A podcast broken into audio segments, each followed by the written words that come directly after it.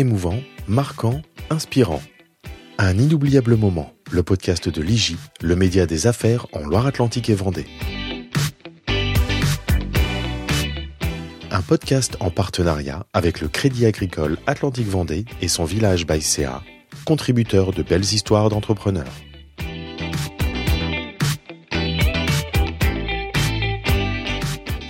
Initialement formé au génie électrotechnique, c'est son désir d'aventure qui a conduit Raphaël Griffon à poursuivre l'histoire familiale entamée par son arrière-grand-père. À la fois artisan et baroudeur, saupoudré d'un zeste de start-upper, le joaillier raconte l'inoubliable moment qui l'a conduit à embrasser ce métier et la manière dont il le pratique en y apportant une touche toute personnelle. Bonjour Raphaël Griffon. Bonjour. Bonjour Raphaël. Bonjour. Vous étiez électrotechnicien au début de votre carrière professionnelle et vous êtes devenu joaillier créateur. À quel moment vous avez fait la bascule et pourquoi? Ben, J'ai fait la bascule tout simplement en partant, euh, en faisant mon service national dans les troupes de marine. Et donc je suis parti donc euh, Antilles-Guyane et c'est au, cours d'un stage donc euh, en Guyane que j'ai croisé des chercheurs d'or et en revenant en métropole, eh bien, euh, j'ai décidé de tout arrêter, d'arrêter ça. Et euh, mon père étant déjà joaillier, eh bien, euh, je me suis dit bon bah, je vais allier l'aventure et la joaillerie. Donc, euh, le, fait d'avoir vu des chercheurs d'or m'a basculé dans le métier de joaillier. Et aujourd'hui, je continue de voyager pour aller voir ces matières-là justement. Et alors, qu'est-ce qui a été déclencheur? En, en, quoi cette aventure, elle a été extraordinaire cette rencontre? Ben, aujourd'hui, moi, ce qui me fait vibrer, c'est justement l'aventure. C'est-à-dire qu'on sort de son domaine, quand je pars moi en Afrique, en Amérique du Sud ou en Asie, euh, je quitte mon atelier de joaillerie euh, que je connais parfaitement et je vais me confronter à euh, des zones minières, à des gens que je ne connais pas, à des cultures que je ne connais pas et c'est ça qui, qui, que je trouve ultra excitant en fait dans mon métier. Est-ce que c'est inévitable pour votre métier de voyager pour aller voir les mines, pour aller rencontrer les gens qui cherchent les pierres, ou est-ce que c'est un choix de votre part et pourquoi? En fait, c'est vraiment un choix de ma part, c'est-à-dire qu'on est très peu nombreux à se déplacer sur les mines. Euh, et, et, et c'est toujours la même raison, c'est qu'aujourd'hui j'aime me confronter à des choses que je ne connais pas forcément. Et puis il y a surtout l'aspect humain. Vous rencontrez des gens que vous ne croiseriez pas si même en allant à le bout de la France vous les croiseriez pas. Euh, donc c'est un énorme enrichissement. Et ça permet également, euh, lorsque vous préparez, vous fabriquez un bijou pour une personne, vous lui racontez une histoire, et c'est pas une histoire pipotée que vous avez pris dans un bouquin ou dans un documentaire, vous lui racontez vraiment ce que vous, vous avez vu et ce que vous avez vécu. En quoi cette rencontre avec euh, un orpailleur euh, a-t-elle changé le cours de votre vie? Alors, euh, lorsque j'ai, lorsqu'on donc on était en mission, on est arrivé sur une zone aurifère. Moi, j'avais encore jamais vu ça. Hein. dès qu'on parle de matières précieuses, il y a quelque chose de, de magique, de fantastique. Donc j'arrive sur ce lieu-là, je rencontre le, donc c'est un mineur légal et qui a, qui a commencé à me raconter en fait son métier. J'avais l'impression de vivre ben un petit film d'aventure. Ça, je me dis, on est au cœur de l'Amazonie, il y a un chercheur d'or. Mon père est joaillier, euh, joaillier. Ça fait trois, quatre générations qu'on est dans la joaillerie. Bah, ça reste la matière première qui est utilisée. Et donc c'est là où c'était un élément ultra déclencheur. C'est je vois une matière euh, qui est euh, extraite sous mes yeux, mais qui est à l'autre bout du monde. Donc c'est ça, ça inspire le voyage. Et c'est l'élément déclencheur, moi, qui m'a fait basculer de l'électrotechnique en fait à, à la joaillerie. C'est ça qui est assez amusant d'ailleurs parce que vous dites que vous faites partie d'une famille de trois, quatre générations de joailliers. Vous décidez de faire un autre métier pour finalement revenir au métier de la famille qui est la joaillerie. Ouais, alors c'est vrai qu'au départ, moi, mon père ne, nous explique, ne nous montrait pas trop en fait ce qu'il faisait parce qu'il a jamais réussi réellement à en vivre de ce métier-là. Euh, et puis il, il voulait surtout pas nous obliger à faire quoi que ce soit. Et donc finalement, ça s'est fait de façon ultra naturelle. Et je pense que c'est presque mieux de d'avoir euh, cette non pression en fait familiale. Euh, je pense que le, ensuite le travail est fait différemment. On a des visions différentes forcément sur le sur le métier, mais en tout cas, euh, j'ai eu une conduite ultra naturelle pour arriver sur ce métier-là, et qui a été le point d'orgue, c'est la rencontre des chercheurs d'or justement en Amazonie. Combien de temps ça vous prend d'être sur le terrain euh, par rapport euh, à l'activité de joaillier? Ben, quand je pars, euh, je peux faire, on va dire, deux voyages, trois voyages. Euh, donc je peux partir là en Amazonie, on l'a fait en deux voyages. Je suis parti pendant un mois, un peu plus d'un mois. Donc ça me prend pas non plus tout mon temps de, créateur. Hein. C'est-à-dire que je passe une, une, grosse partie de mon temps dans le dans le, dans l'atelier pour fabriquer. Euh, et là, j'aimerais partir un tout petit peu plus, mais sur des périodes relativement courtes. En gros, c'est du c'est 15 jours on part 15 jours. C'est largement suffisant pour un mois. Là, donc c'était pour tourner un, film documentaire sur la Guyane, donc c'était un peu plus long que d'habitude. Oui, parce qu'en même temps, du coup, vous avez pris l'habitude de tourner des films sur ce que vous voyez. Oui, parce que je, considère que j'ai une chance extraordinaire de pouvoir aller sur ces zones-là et que bah, pour emmener les gens avec vous, euh, le meilleur moyen, c'est justement c'est la vidéo. On, peut présenter un peu euh, ce qu'on vit. Euh, et appuyer en plus par des conférences, donc les gens vous posent des questions et ça leur donne un peu plus de sensations sur ce que vous, vous avez vécu. Et, et je trouve que l'échange est primordial euh, quand vous avez ce genre d'activité, euh, on a une activité qui est ultra passionnante, là, le domaine de la joaillerie, et puis surtout, bah voilà, on fait vivre les gens euh, au travers de ces expéditions. Tout le monde regarde en terre inconnue, bah c'est un peu le même style, et on on n'a pas envie forcément d'être derrière sur la réalité du terrain, mais de le regarder, d'écouter. On trouve ça, les gens trouvent ça plutôt sympa, quoi. Il y a un petit côté Indiana Jones finalement chez vous. Bah voilà, bah alors oui, c'est on parle souvent d'Indiana Jones. Alors j'ai ni fouet ni ni ni, ni, chapeau. ni, chapeau, mais euh, ouais, c'est c'est un peu ça, ouais. Et, comment on concilie euh, finalement ce caractère aventurier euh, avec une, activité qui est beaucoup plus euh, sédentaire, beaucoup plus minutieuse, beaucoup plus de patience, on va dire, de, de travail de, de, la matière?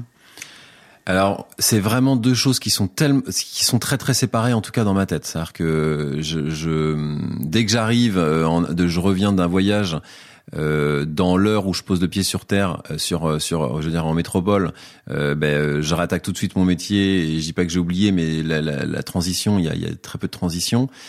Euh, et je reviens ici tout simplement pour monter les matières que j'ai été voir à l'autre bout de la terre. Donc si, si je reste tout le temps à l'autre bout de la terre, j'ai une équipe, hein, j'ai une équipe, donc faut faut la faire fonctionner. Mais euh, donc en fait, les transitions c'est ultra rapide. C'est-à-dire que du voyage à, à l'atelier, mais j'attends toujours le prochain voyage. Donc dès que je suis en atelier, euh, je recherche le nouveau voyage. Et, comment ça se gère? Parce que euh, quand on est chef d'entreprise comme vous l'êtes, euh, effectivement, vous avez une équipe. Donc quand vous n'êtes pas là, l'équipe, elle fonctionne sans vous. C'est des, des habitudes de management à mettre en place. Comment vous fonctionnez avec votre équipe?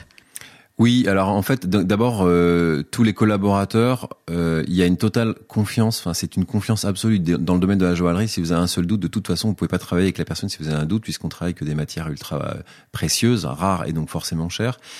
J'ai un management entre guillemets un peu militaire dans le sens, je râle pas, je gueule pas, mais quand je demande quelque chose, je demande à pas le répéter trois fois et en fait ils, ils, sont ultra enfin ils sont autonomes et surtout c'est j'ai affaire qu'à des passionnés. J'ai affaire qu'à des passionnés et donc euh, leur première euh, je dirais angoisse mais c'est pas le terme c'est de répondre parfaitement euh, à la demande qui a été faite et puis et puis je suis à distance c'est-à-dire que j'ai un satellite quand je pars quand je pars très loin on a un téléphone satellite et s'il y a vraiment un souci je, je peux répondre assez rapidement. Je vais dans des pays où il y a quand même la wifi de temps en temps où donc il y a quand même des interactions qui sont à distance.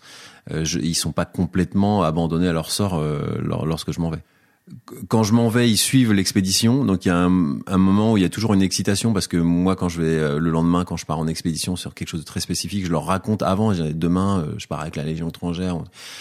Euh, donc ils le vivent en même temps.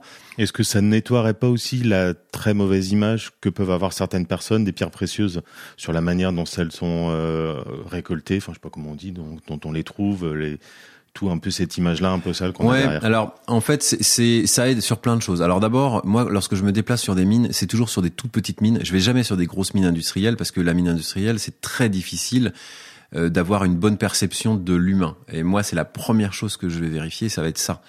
Euh, donc euh, il y a, y a une réalité, mais il y a le mythe qui fait que on pense tout de suite que dès qu'il y a une mine de pierres précieuses, on voit tout de suite des enfants et des gens qui sont fouettés.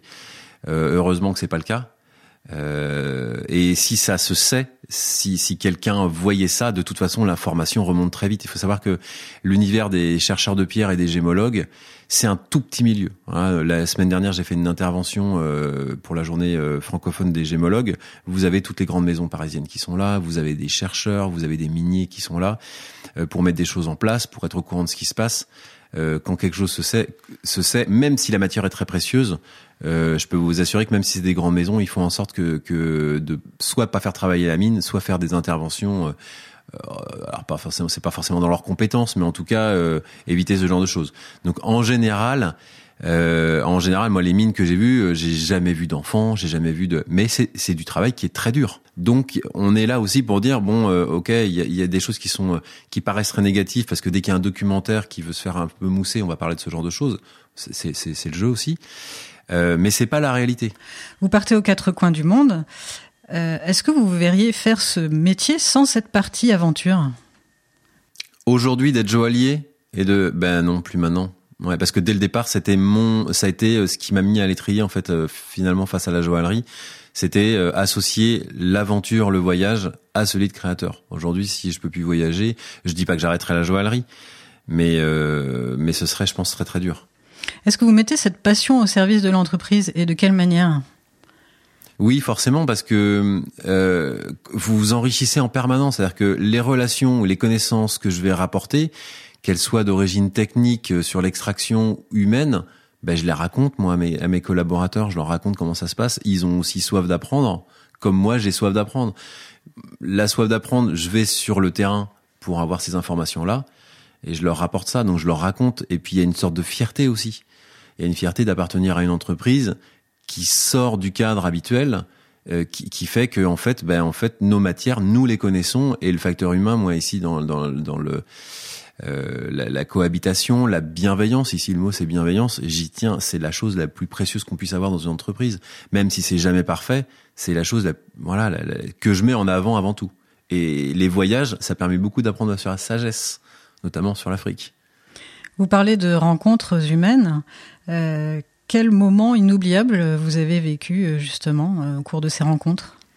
Bah, j'ai eu une rencontre. On était sur des mines de diamants euh, en, Afrique de l'Ouest et euh, avant de, creuser, c'était un ami qui avait une concession de diamants. Il avait 100 mètres sur 100 mètres. C'est une toute petite concession. Alors ça lui coûtait plus cher que ça, ça lui rapportait. Il a jamais réussi à gagner sa vie dessus.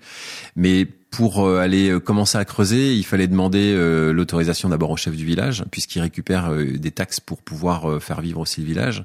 Donc il y a, il y a des fonctionnements qui, qui, qui, qui, sont un peu comme nos pays. Hein. Donc avant de pouvoir trouver les d'avoir les autorisations pour creuser sur la mine, donc c'était il y avait un coucher de soleil, on est en pleine brousse dans un village, il y a aucun blanc, on est les seuls blancs. L'instituteur a donné des vacances à ses élèves pendant trois quatre jours pour qu'ils puissent nous voir. Et euh, donc là, on rentre dans une petite case et il y a une espèce de sorcière euh, qui prend des coquillages et puis qui les fait tomber au sol et qui nous dit, bah en fait, euh, il va falloir creuser, il va falloir faire un sacrifice d'un petit cabri à tel moment, à telle heure, et puis à ce moment-là. Bah, quand tout sera bien dans, dans, les bien calés, et ben à ce moment-là vous pourrez creuser. Et normalement vous allez trouver du diamant. Ben on y croit, on n'y croit pas, mais en fait c'est juste magique.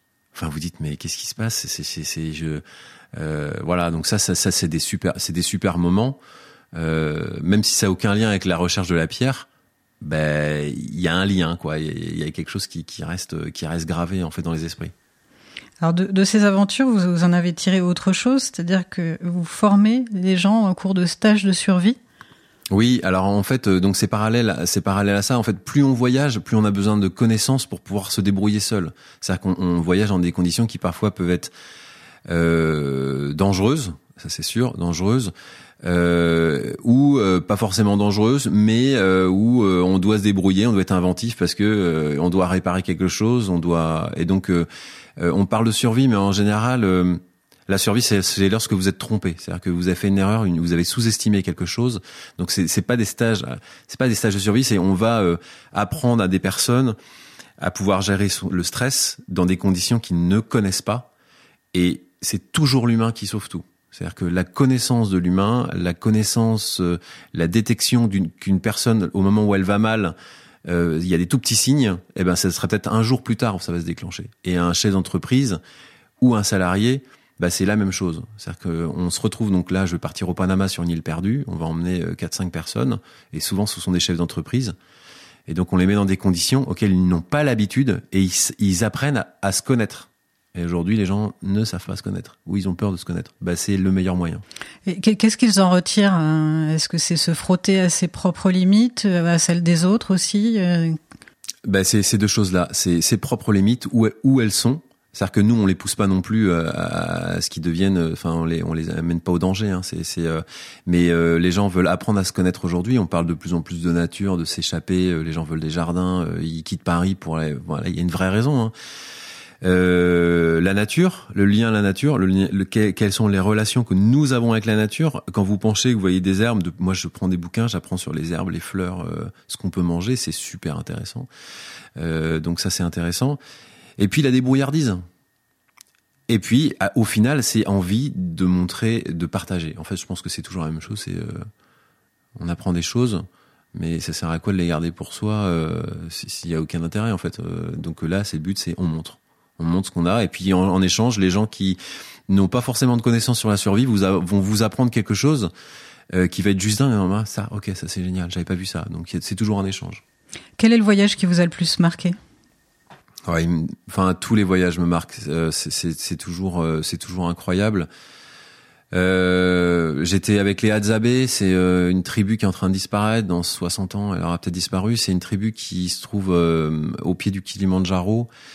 ils sont entourés par les Maasai. Les Maasai sont donc, des alors dits guerriers, mais aujourd'hui le mot fait sourire. Hein, ils sont plus du tout guerriers. Ce sont plutôt des éleveurs, enfin des ils ont ils ont du bétail et ils prennent de plus en plus ces, ces territoires-là. Donc eux vivent sous des cailloux. Euh, faut s'imaginer l'image du roi lion. On voit le lion qui est sur un rocher, qui est penché, il est tout au bout. Et ben ces paysages-là existent vraiment. Euh, Walt Disney les a pas inventés. Et donc ils vivent sous ces rochers-là. Euh, et ils vivent que de chasse, que de chasse. Alors pas de pêche, hein, de chasse. Donc on allait, on allait chasser du singe, on mangeait du singe presque tous les jours. alors les gens disent c'est bizarre, bah oui, mais en fait c'est comme si vous mangez un poulet ou autre chose. Hein, il y a rien de. et là, bah, vous avez affaire à une culture que vous ne connaissez pas et ce qui nous relie, c'est euh, le sourire et l'humour. En fait, ce sont les deux choses qui sont euh, dans toutes les tribus, tous les c'est le premier contact, ce sera ça. Et parce qu'il y a la barrière de la langue quand même. Voilà, et en plus, alors donc c'est une langue hyper spécifique puisqu'ils font des petits. Alors ça, ça, je sais plus quel est le nom de la langue, mais euh, donc ça, c'est très très compliqué.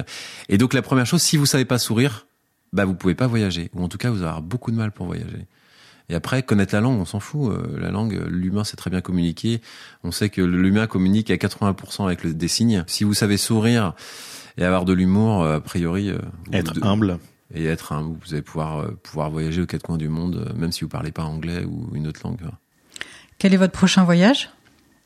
Alors là, j'ai plusieurs voyages en tête. ils ont découvert une mine il y a quelques années de rubis au Groenland. Donc euh, ce sera peut-être ce prochain voyage-là. Et là, je reviens de Zambie et j'ai fait la connaissance d'un mineur euh, qui extrait de l'or euh, bah, justement le plus proprement possible au Congo. Donc ça peut être le Congo. En fait, euh, bah, plus vous savez, c'est des milieux qui sont tout petits, donc ça, peut être les voyages se déclenchent d'une façon ultra ultra rapide. C'est-à-dire que sur place, on connaît des gens, on structure le voyage. C'est 4-5 mois de préparation quand même avant. Et puis après, go, vous prenez l'avion et et vous allez à une nouvelle, nouvelle aventure? On vous sort déjà parti. Ah, ça y est, je suis parti. Merci beaucoup Raphaël pour votre accueil. Merci Raphaël. À bientôt. Merci, au revoir. Au revoir. Au revoir. Retrouvez-nous chaque mois pour un nouvel épisode sur toutes les plateformes d'écoute, sur nos réseaux sociaux et sur notre site internet www.informateurjudiciaire.fr.